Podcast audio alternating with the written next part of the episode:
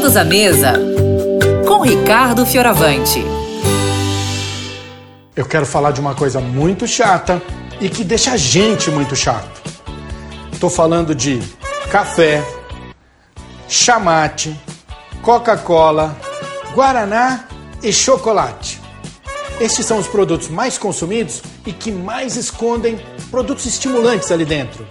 São os produtos que mais estão carregados de cafeína. A cafeína destrói o cálcio do seu corpo e ataca o sistema nervoso. A gente nunca tomou tantas coisas assim.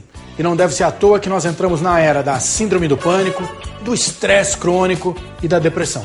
Você pode me achar exagerado, mas a impressão que eu tenho é que a cafeína foi feita para tornar as pessoas neuróticas, tensas, insuportáveis. Numa casa onde se consome muita cafeína, os relacionamentos são tensos, as pessoas são assim muito irritadas.